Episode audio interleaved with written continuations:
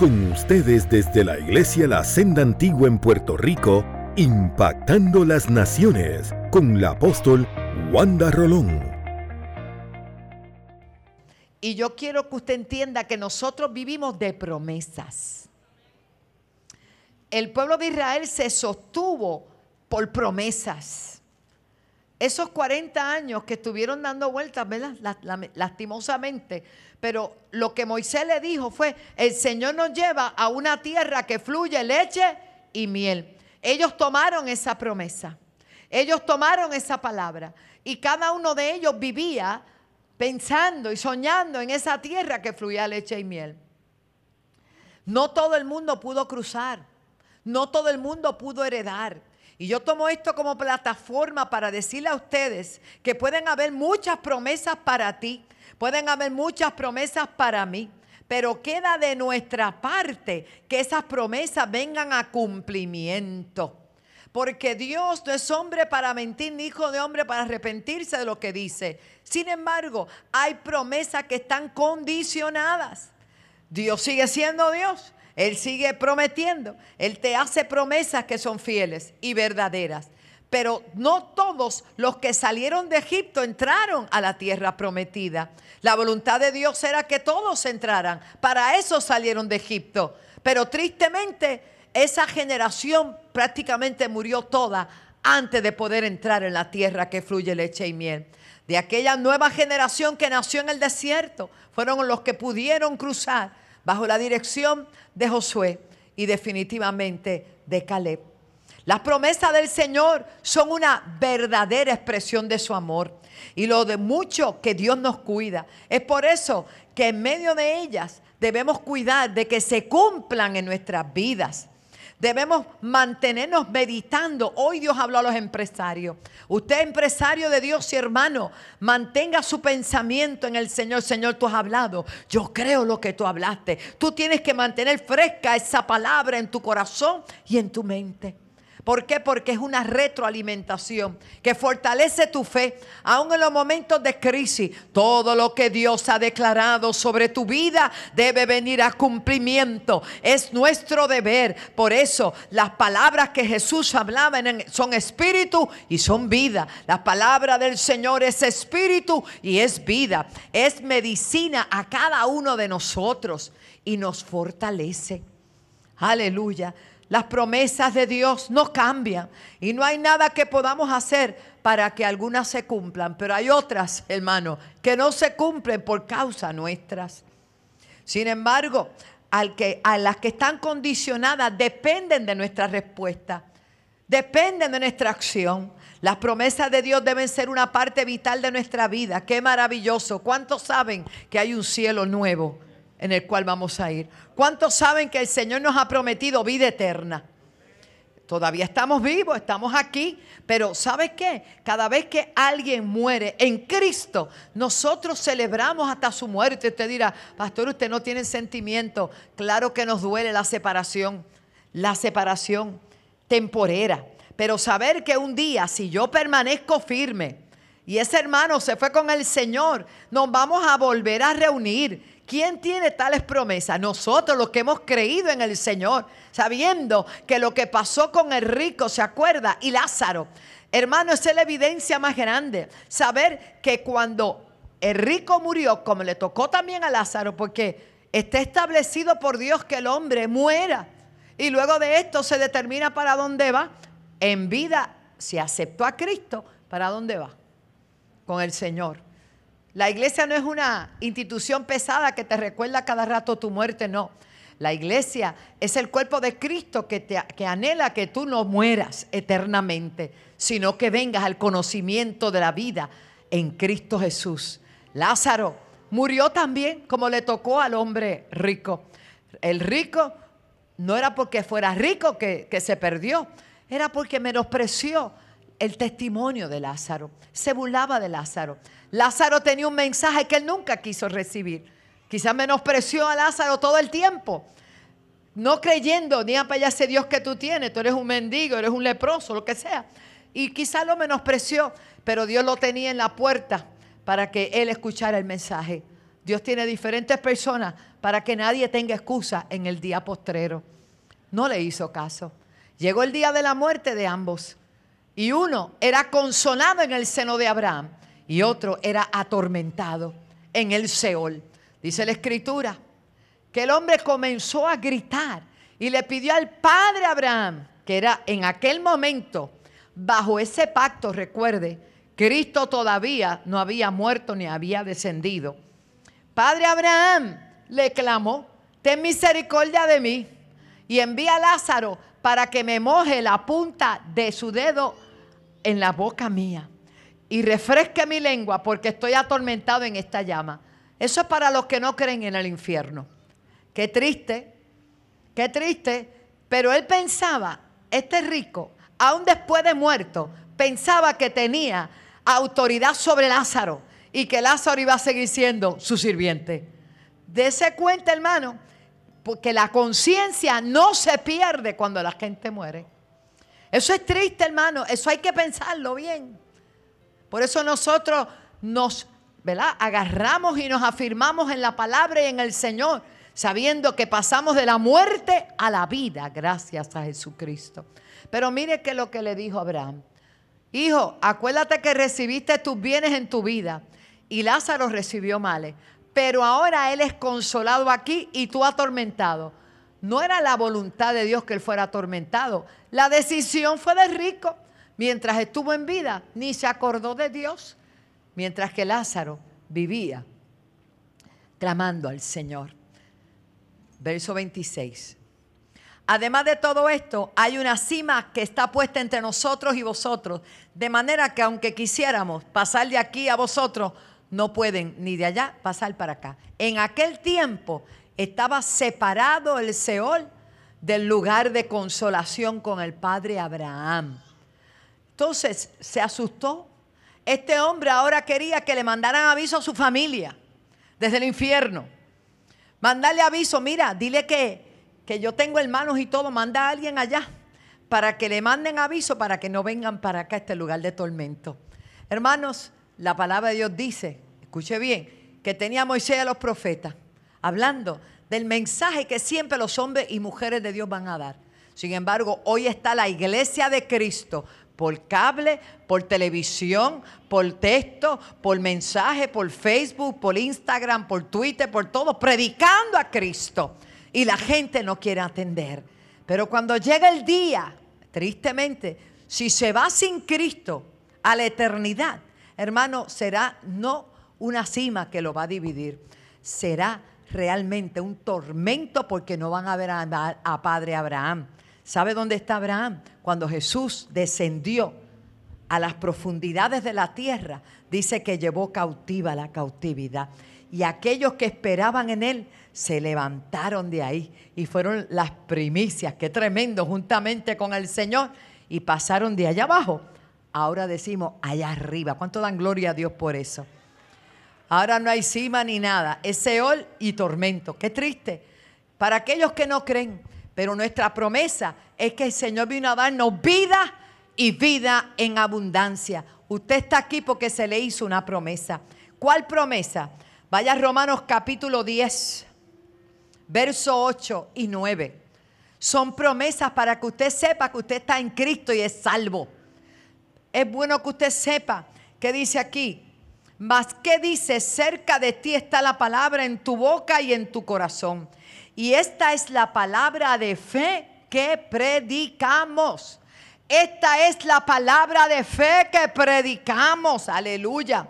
Que si confesares con tu boca que Jesús es el Señor y creyeres en tu corazón que Dios le levantó de los muertos, ¿qué dice? Serás salvo. ¿Cuántos son salvos en esta noche? Si usted todavía no ha hecho esa confesión, si usted no ha aceptado al Señor como su Salvador, no permita que pase una noche tan hermosa como esta, ni que los que me están viendo, ni los que están a través del Facebook, donde sea que usted me esté escuchando, viendo, o que este mensaje esté siendo repetido a través de la radio. Hermano, no se debe jugar con la eternidad. Óigame, esto es serio. Dice la palabra, porque con el corazón, verso 10, se cree para justicia, pero con la boca se confiesa para salvación. Aleluya. Las promesas de Dios son para los que esperan y tienen fe. Yo sé que un día Cristo volverá, es la promesa. Él dijo, me voy pues a preparar morada para donde yo esté, vosotros estéis también. Esa es el, imagínense las moradas bellas y preciosas que el Señor fue a preparar personalmente para nosotros.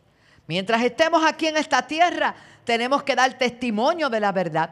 Tenemos que ser creyentes, perseverantes. No importa lo que se levante.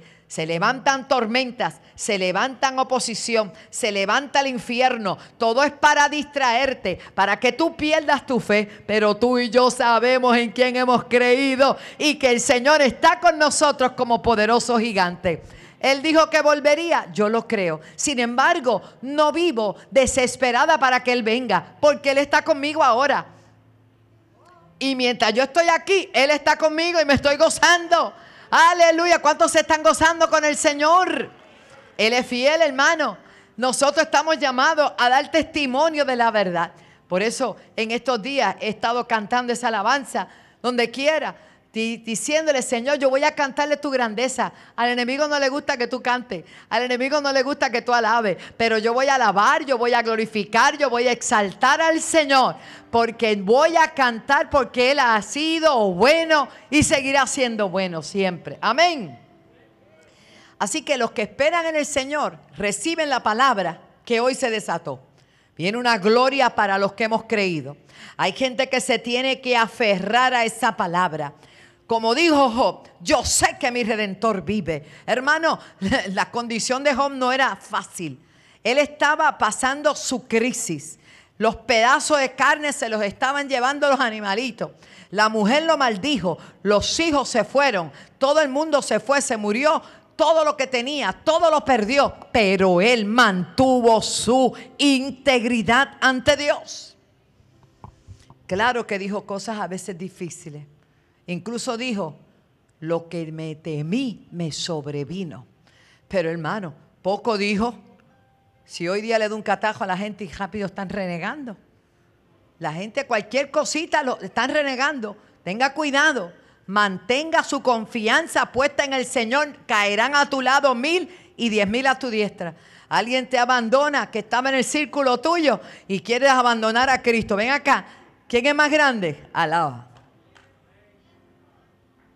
¿Quién dio la vida por ti? Pues Jesucristo. Así que Job es un vivo ejemplo de mantener su fe a pesar de todo. Aquellos jóvenes hebreos, hablé de eso el viernes, de la identidad.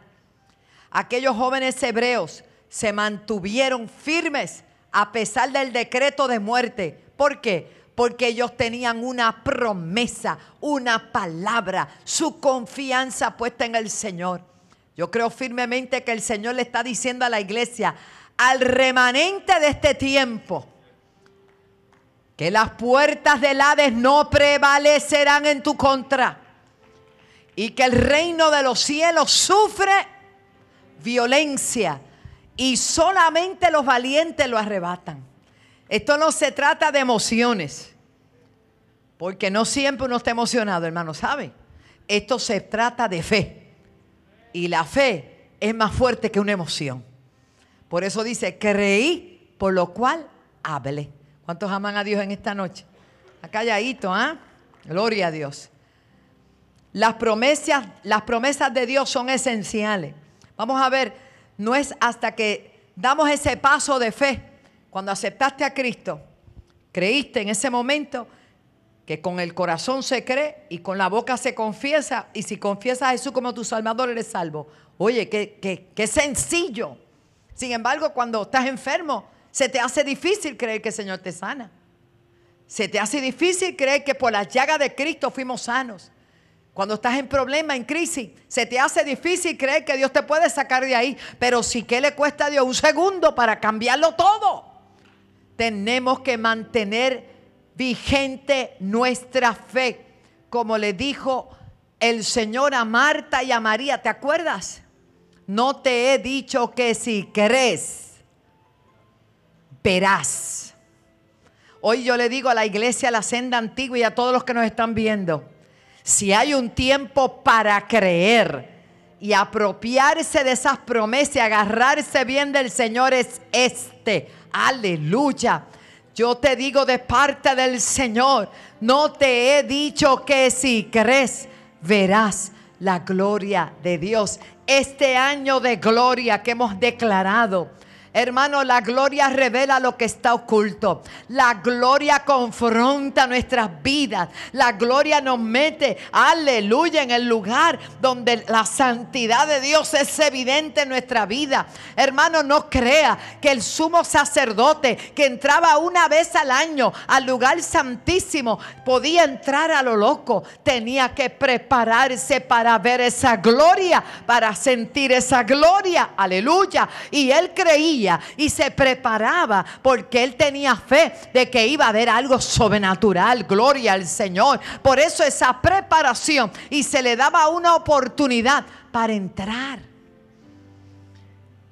Oh, gloria al Señor. ¿Qué le pasó a Zacarías?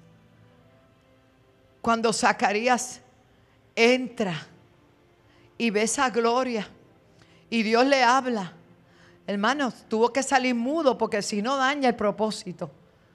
Aleluya. ¿Y quién es Zacarías, pastora? El papá de Juan el Bautista. Cuando el Señor le habló, ella era estéril, Elizabeth, y ellos no tenían hijos. Y cuando se mete a la gloria, Dios le habla y él duda. ¿Y sabe qué pasó? Se quedó mudo. Y cuando salió de la gloria, de estar allí con Dios, todo el mundo se le queda viendo. ¿Y qué le pasó a este? No podía hablar. Y tuvo que escribir. Cuando Moisés descendió del monte, aleluya, ¿qué tenía en su rostro? La gloria. Cuando Isaías, en el capítulo 6, vio la gloria, ¿de qué se enteró? De que tenía labios que inmundos. O sea, este es un tiempo donde Dios va a tratar con nosotros porque Él quiere manifestar cosas extraordinarias. ¿Cuántos lo creen conmigo? Aleluya. Gracias, Señor. Isaías 59. Vamos allá un momentito. Gracias, Jesús. Gracias por el pacto, por tus promesas. 59, verso 1. He aquí que no se ha cortado la mano de Jehová para salvar ni se ha agravado su oído para oír, pero vuestras iniquidades han hecho división entre vosotros y vuestro Dios, y vuestros pecados han hecho ocultar de vosotros su rostro para no oír. Muchas cosas no se cumplen porque hemos desviado nuestra vida. El Señor está pidiéndole al pueblo que vuelvan a Él. El Señor está pidiendo al pueblo que Dios no va a premiar la desobediencia, Dios, Dios va a premiar la obediencia. Si nos arrepentimos, si confesamos nuestros pecados, podemos regresar a reanudar ese pacto con Dios y esas promesas que Él te hizo se van a cumplir. Se van a cumplir. Primera de Juan capítulo 1, verso 9. Vaya conmigo. Bueno, ¿Qué dice ahí? Que mucho ha insistido Dios con esto. A veces no entendemos por qué, pero después el Señor nos muestra.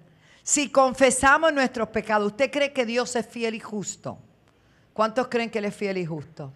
¿Cómo debemos vivir entonces? Todos los días, yendo a la presencia del Señor. Todos los días, Señor. Señor, yo quiero cada día agradarte. Por la mañana presentamos nuestro día. Por la noche presentamos nuestra vida en sacrificio, Señor. Si te he ofendido, perdóname.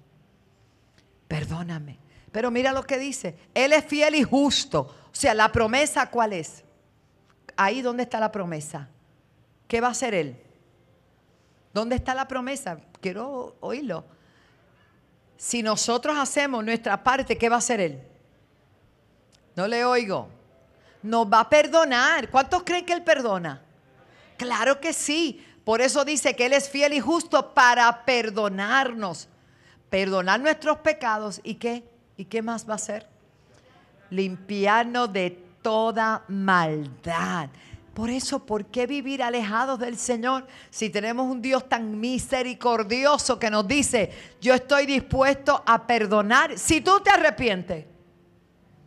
Yo estoy dispuesto a premiarte si tú vives para mí. Las promesas de Dios son en Él, sí y amén. Yo no sé lo que Dios te ha prometido en lo personal. Hay promesas que Dios le ha hecho a uno individual. Hay cositas que Dios te ha hablado. ¿A cuánto Dios le ha hablado alguna vez?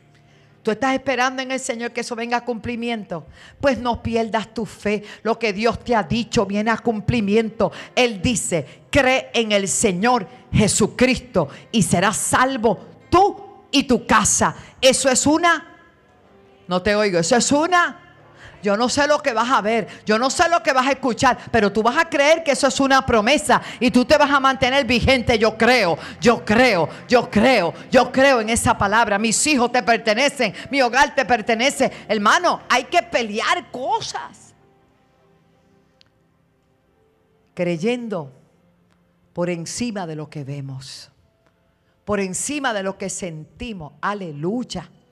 Hermano, qué palabras tan bellas le dice el Señor a través del apóstol Pablo al carcelero. Mira cómo le dice, serás salvo tú y tu casa, tú y tu casa, tú y tu casa. O sea, no solamente tú, a través de ti, tu casa tiene la mayor bendición de conocer a Jesús. Aquí hay padres que ahora mismo van a inclinar su rostro y van a declarar yo creo por mi familia y por mis hijos. Vamos, tome esa palabra en este momento. Tome esa palabra en este momento. Crea, crea, crea que el Señor te lo prometió y tú lo vas a ver. En el nombre de Jesús. Necesito guerreros que lo peleen ahora. Es más, yo necesito hombres y mujeres que tienen hijos que todavía no le sirven a Dios, que se van a parar aquí al frente rapidito. Esto es un acto de fe. Esto es un consejo de Dios. Hay una promesa y se va a salvar tú y tu casa. Se va a salvar tú y tu casa. Yo no sé cómo Dios lo va a hacer, pero lo va a hacer. Tú solo confía, no te desesperes. Este es el momento. El Señor me decía esta tarde, háblale a ellos que yo cumplo mis promesas. Que Dios no retarda su venida ni su promesa.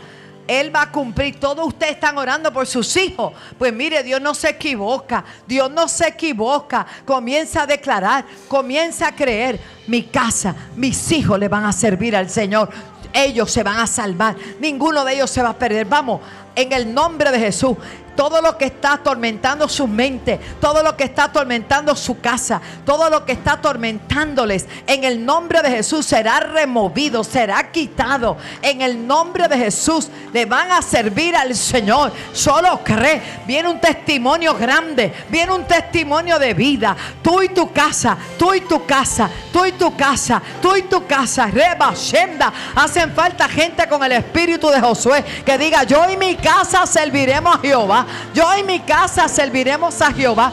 Iglesia, algo grande se desata. No pierdas tu ánimo, no pierdas tu fe. Han sido días difíciles, pero así te dice el Señor. Vas a ver el cumplimiento de lo que tanto te he prometido. Los verán tus ojos, lo verán. ¡Ey, ¡Wow!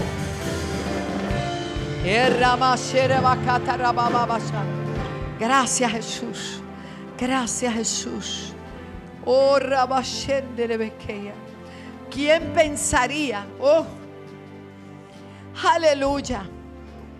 ¿Quién podría imaginarse que un hombre podría levantar una revolución tan grande que dura hasta hoy? El mensaje de Jesús sigue siendo el mensaje más poderoso que se haya predicado jamás. Todavía hoy estamos recibiendo de ese mensaje. Aleluya. Por eso no dudemos, no dudemos, no dudemos, no dudemos. Dios lo va a hacer. Solo cree, solo cree, solo cree, solo cree. Aleluya. Yo espero en el Señor grandes cosas. Yo espero en el Señor maravillas del Señor. Mi mejor mensaje yo no lo he predicado. Vienen del norte, vienen del sur, vienen del este, vienen del oeste y todo lo que estaba impidiendo que llegaran fue derribado ya. Fue quitado, fue removido en el nombre de Jesús. Dele gracias al Señor. Gracias Señor, gracias Señor. Oh, Jehová cumplirá su propósito en nosotros. Amén. Y nosotros nos vamos a alegrar. Gracias Señor, dele gracias al Señor. Las promesas de Dios son reales. Esperamos que este mensaje haya sido de bendición para tu vida. Puedes colaborar para seguir impulsando este mensaje de salvación a través de ATH Móvil Negocios Alaba 7, PayPal en alaba.org o 787-730-5880. Y de esta manera podremos llevar el mensaje a todas las naciones por televisión, radio e internet. 20.1 CTN Internacional y sus repetidoras en Puerto Rico y vía satélite. 106 Liberty, 46 Claro, 88.1 FM, 92.1 FM, senda.fm online y las diferentes plataformas digitales como App CTNI, App Wanda Rolón, YouTube Wanda Rolón, Podcast de iPhone y Spotify. Para más información, búscanos en alaba.org